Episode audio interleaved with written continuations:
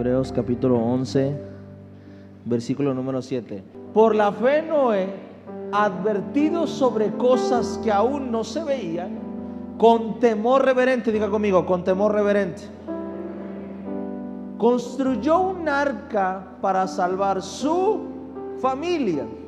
Por esa fe condenó al mundo y llegó a ser heredero de la justicia que viene por la fe. Amén. ¿Está listo?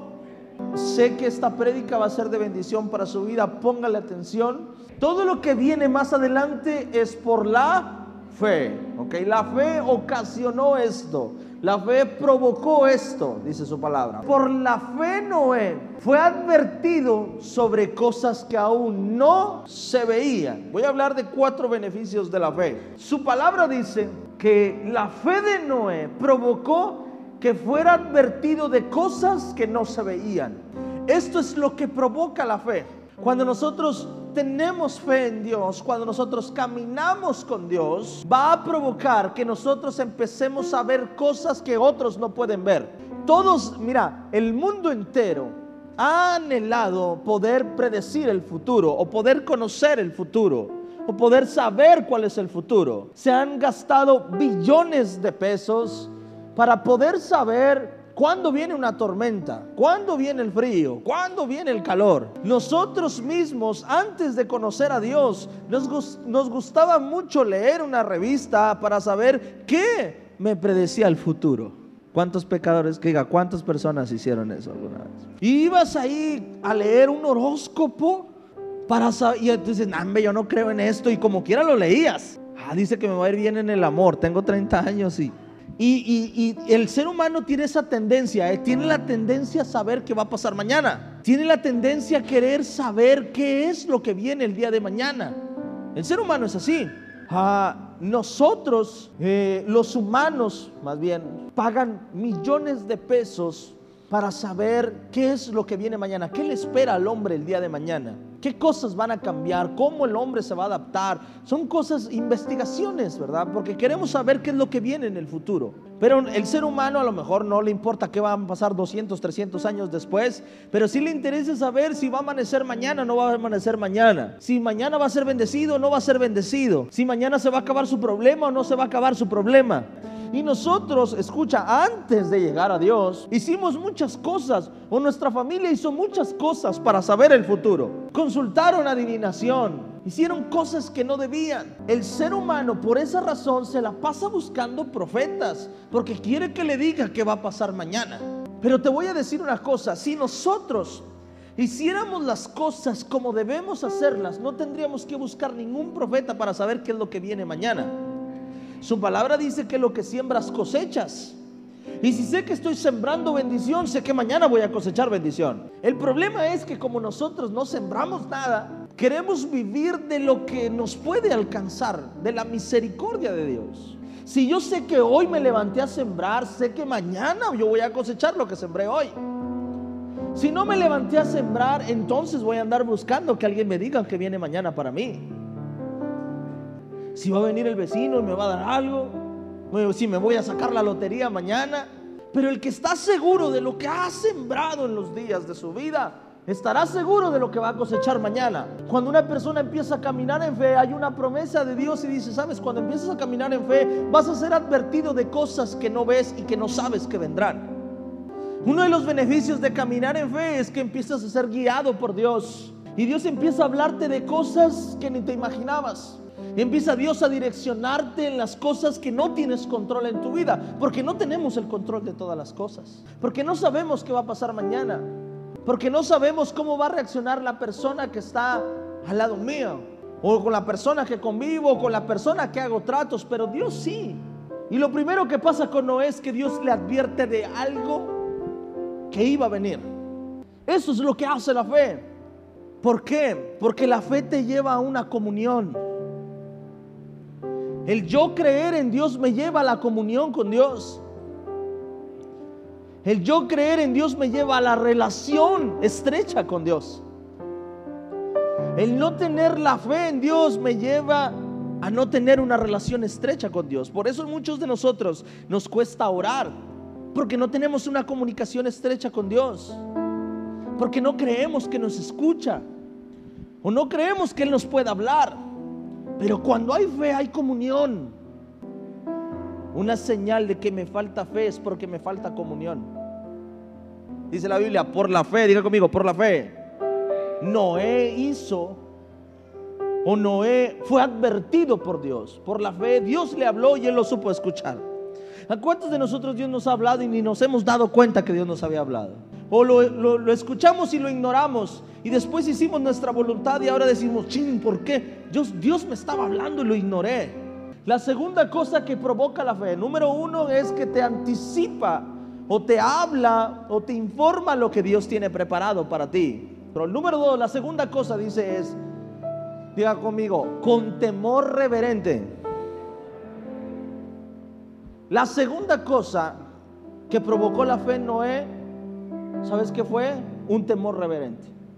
Y aquí me voy a enfocar un poquito más, ¿ok? ¿Qué hace la fe? La fe te permite escuchar a Dios. Dos, provoca que salga de ti un temor reverente. Cuando no hay temor reverente hay falta de fe. Amén. Cuando hay fe, hay temor hacia Dios. Amén. Hace tiempo yo, yo hice un ejemplo, hice hasta un video, he hecho como dos o tres videos sobre que la persona no peca porque sea débil, que la persona peca porque no cree en Dios. Y lo que nosotros pensamos es que pecamos porque somos débiles, pero no es así. Nosotros pecamos porque no creemos en Dios. Amén. Más bien somos débiles porque no creemos en Dios. Cuando una persona peca es cuando está sola. Cuando está sola o cuando está con un cómplice. Pero cuando está con alguien que representa una autoridad para él no pecaría. O usted si quiere robar esperaría que llegara la policía para empezar a robar. El pecado se comete en la ausencia de alguien que tenga la autoridad moral para reclamármela. Pero ¿qué pasa cuando alguien viene y ejerce su autoridad? como es? Te para un tránsito, y le dice, écheme la mano. Y él dice, ¿cómo que te echo la mano? ¿De qué estás hablando? No, no, nada, nada, nada. Esto es lo que pasa en la fe. Es lo mismo. Es igual. Cuando de verdad creemos en el Dios santo y recto, yo no negocio con Él mis debilidades. Escuche lo que le estoy enseñando hoy. Yo no le digo al Señor, Señor, es que tú sabes que soy carne. Échame la mano. ¿Sabes quién es el único que te puede echar la mano? El que también es débil. Pero mi Dios no es débil. Mi Dios es recto, santo. Entonces cuando yo creo que mi Dios es recto y santo, y no solo eso, que está conmigo siempre, cuando yo creo que Él camina a mi lado, voy a sentir que hay una autoridad espiritual al lado mío en todo momento y me va a llevar a caminar de una manera recta. Por eso Noé, dice la Biblia, desarrolló por su fe. Fue avisado de cosas, pero también por su fe tenía un temor reverente. Dice la Biblia que Noé halló gracia delante de Dios, por eso Dios lo eligió, por la fe. En pocas palabras, no era un hombre recto por la fe. Noé sabía o Noé sí creía que Dios estaba en todas partes. Noé vivía en un tiempo donde todos eran malos. Noé vivió en un tiempo donde todos caminaban en pecado. Dios se enojó tanto que decide destruir el mundo. Pero en ese momento hubo gente que se burló de Noé, que hablaron de Noé, pero en ese momento Noé sabía o él creía o él tenía la fe para creer que Dios lo estaba viendo desde el cielo. Y eso fue lo que lo llevó a él a tener un temor reverente. Si Noé no hubiera creído que hay un Dios en el cielo, todopoderoso, un Dios creador del cielo y de la tierra. Si Noé no hubiera creído, también hubiera pecado. Pero por la fe Noé decía, Dios me está viendo. Por la fe Noé decía, tengo que caminar recto, no solo por mí, por mis hijos y los hijos de mis hijos. Entonces te das cuenta que te falta fe cuando crees que Dios no está en todas partes. Cuando crees que te puedes ocultar de su presencia. Cuando crees que puedes hacer cualquier cosa y que Dios no lo ve. Ahora, cada quien decide creer lo que quiera creer. Pero por esa razón eres débil. Por esa razón nos cuesta. Te voy a decir algo. Cuando estamos aquí en la iglesia, cuando estamos alabando y adorando, no sé qué pasa en nuestra vida, que es como, como si fuéramos otras personas en la iglesia. Nuestra mente se desconecta de allá afuera y puedo caminar en santidad esa hora que estoy aquí en la iglesia, porque estás en una comunión con Dios. Cuando te llevas esta fe a tu casa, y entiendes que Dios está en tu negocio, cuando entiendes o crees que Dios está en todo lo que tocas, también vas a poder ser fuerte y no ser tan débil. El problema es que se acaba la iglesia, nos vamos. Y nos olvidamos de que Dios está ahí con nosotros. Cuando estamos ahí en la noche dormidos o a punto de dormir, y si creo que Dios no está ahí conmigo, velando de mí, que no ha puesto a sus ángeles a velar conmigo, entonces voy a tener temor, entonces voy a ser débil, entonces voy a claudicar en la fe. Cuando empiezo a caminar en fe, yo creo que mi Dios no me abandona. No, no creo que Dios diga, ay, se me fue y ya no lo alcancé. Si me muevo a derecha, Dios camina a derecha. Porque Él está en todas partes, es omnipresente. Cuando sé que Dios camina conmigo, empiezo a caminar por donde nadie caminaría. Por esa razón, cuando Dios habla a mi corazón y me dice, métete ahí, me meto. Y aunque haya delincuencia, aunque haya narcotráfico, aunque haya lo que... Si Dios me dijo que me metiera es porque Él va conmigo. Y si Él va conmigo, pase lo que pase, Dios me va a dar la victoria. ¿Está conmigo? Ahora, ¿qué es tener temor reverente, pastor? ¿Cómo manifiesto yo el temor reverente? Ok, vamos a verlo. Proverbios capítulo... No, perdón. Sí, Proverbios capítulo 8, versículo número 13. El temor de Jehová es aborrecer el mal, la soberbia y la arrogancia, el mal camino y la boca perversa aborrezco. El temor de Jehová es, diga conmigo, aborrecer el mal. Y después especifica la soberbia, la arrogancia y el mal camino y la boca perversa. La segunda cosa, ¿qué es temer a Jehová? No creerte más sabio que Dios. Temor a Jehová es no brincar la autoridad de Dios. Es no sentir que no lo necesito. Creerte sabio en tu propia opinión. Vivir la vida como si no existiera. Vivir la vida como si no fuera tan sabio, como si tú fueras más sabio que Él. Tener temor de Dios es entender que no soy más sabio que Dios. Y solo la persona que es sabia, si yo reconozco, escucha esto, que alguien es más sabio que yo, me voy a poder someter. Solamente si yo reconozco que alguien es más sabio que yo, voy a poder obedecerlo, voy a poder hacerle caso. Creerte más sabio que Dios te va a llevar a no quererte someter a Dios. Y a lo mejor aprendes rápido, pero vas a aprender a trancazos. Y hay otros que ni a trancazos aprenden. Tropiezan una y otra vez con la misma piedra. Le voy a dar un ejemplo de cómo a veces somos tan soberbios. Llegamos delante de Dios y le decimos, Dios, traigo este problema. Nada más ayúdame con esto. Eso es ser soberbios. Le estamos diciendo a Dios, Dios, todo lo que yo hago sin ti está con ganas. Solamente en esto, ayúdame. Porque a veces le decimos a Dios, solo, o sea, venimos solo por la necesidad. Le decimos, Dios, solo resuélveme esta bronca. No te metas con lo demás, no me cambies esto, no me cambies lo otro, no me cambies aquello. Mas cuando vienes delante de Dios y le dices, Señor, he llevado mi vida de toda esta manera. He hecho esto, estas relaciones, estos negocios, esta vida, esta familia, estos hijos. He hecho todo esto y ahora tengo este problema, Dios. Pero te entrego este problema y te entrego todo esto para que tú hagas con todo ello lo que tú quieras. Ah, eso es diferente. Ahí reconociste que tu Dios es más sabio que tú. Porque te voy a decir una cosa, a veces creemos que nuestro problema es lo que verdaderamente no es un problema. Cuando yo llegué a Dios creí que mi único problema era el cáncer. y creí que solo necesitaba ser sano de cáncer. Mi familia creía que lo único que necesitaban es que Adrián fuera sano de cáncer.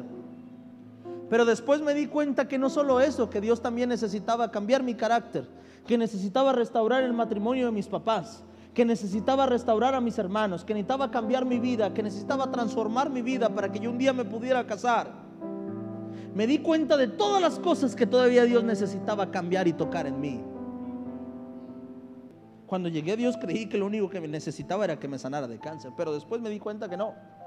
Que Dios necesitaba sanarme a mí, pero también sanar a los míos, sanar a mis tíos, a mis primos, a mi familia.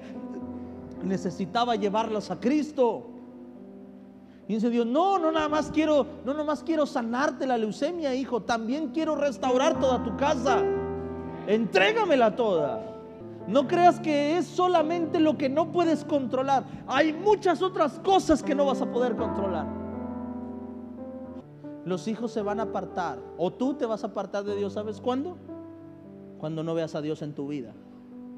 Cuando digas, es que yo iba, es que yo he ido, es que yo he orado, pero no he visto. Ahí es cuando te apartas de Dios.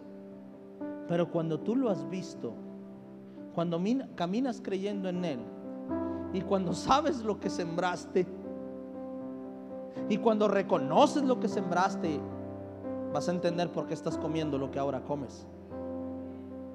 Porque el que se cree sabio en su propia opinión es altivo.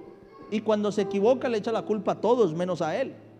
Le echa la culpa a todos. Y todos pueden, y diez le dicen, es que tú tuviste la culpa. Y para él los diez están mal. Dice, no, es que esa persona me provocó y por eso me peleé esa persona me provocó, es que no, es que esa persona, le digo, a ver, espérame, él se ha peleado una vez, tú te has peleado 20 veces, ¿a quién le, quién tendrá la culpa? ¿Quién estará mal? En tres veces, en un año él se pelea una vez, tú ya te peleaste 20, ¿quién estará más mal? No, es que en el trabajo me corrieron porque son bien injustos, hermano, es tu octavo trabajo en el año y llevamos tres meses. El soberbio va a decir, aquellos están mal. El que, el que entiende, el que es humilde, él va a decir, algo está pasando en mi vida. Hay algo en mí que tengo que cambiar. A lo mejor es mi actitud. A lo mejor si me levanto le echo ganas, pero a lo mejor es mi actitud. Hay algo que tengo que cambiar en mi vida. Y eso es lo que nos pasa con Dios. Llegamos con Dios y le decimos, Dios, es que ¿por qué hiciste esto? Nos enojamos con Dios, le reclamamos a Dios, Dios, ¿por qué? ¿Por qué me pasa esto a mí? Dice el Señor, ah, ¿te crees más sabio que yo? Porque para ti yo tengo la culpa. A mí se me salió las manos, no tú. Eso es falta de fe. Es falta de fe. No crees que Dios es más sabio que tú. Eso es tener temor reverente decir, sé quién eres, mi Dios. Amén. Número 3. Salmo 128, 1. Bienaventurado todo aquel que teme a Jehová, que anda en sus caminos. Temor reverente es andar en sus caminos, caminar en su propósito, caminar en su voluntad. Una persona que camina en su propósito es una persona que aprendió a tener temor de Dios. Que no hace lo que quiere, sino lo que Dios le llamó a hacer. Es una persona que tiene temor reverente. Y esa persona tiene temor reverente porque tiene fe no hace su voluntad, hace la voluntad de Dios en su vida. ¿Sabes que has crecido en la fe cuando tienes temor reverente? Y sabes que tienes temor reverente cuando andas en sus caminos. Pues entonces, temor reverente es tres cosas. Número uno, aborrecer el mal. Número dos, no es sabio o no se cree sabio en su propia opinión. Y número tres, anda en los caminos de Dios. Ok, una persona con fe construye por sus generaciones. Una persona con fe no vive el momento, vive para bendecir a sus generaciones. Una persona con fe se sacrifica. Una persona sin fe no tiene sacrificio. Vive el día. Vive la vida minuto a minuto. Hoy no quiere hacer nada, hoy no hace nada. Hoy no quiere alabar, hoy no alaba. Hoy no quiere adorar, hoy no adora. Hoy no quiere orar, hoy no ora. Hoy no quiere buscar a Dios, hoy no busca a Dios. Pero una persona con fe sabe que todo lo que está sembrando va a traer fruto en su vida. Una persona con fe sabe que hay que buscar a Dios en todo momento y que traerá fruto a su vida que aunque no vea el fruto ahora, yo sé que estoy construyendo algo para mañana. que llegará el momento en el que Dios hará algo en mi vida, que aunque no vea mi milagro hoy, yo sigo caminando en fe. Porque lo que estoy sembrando, lo estoy sembrando sobre la roca. Dice la Biblia, todo el que me oye estas palabras y las pone en práctica es como un hombre prudente que construyó su casa sobre... ¿Y quién es la roca? Primera de Corintios dice que la roca es Cristo.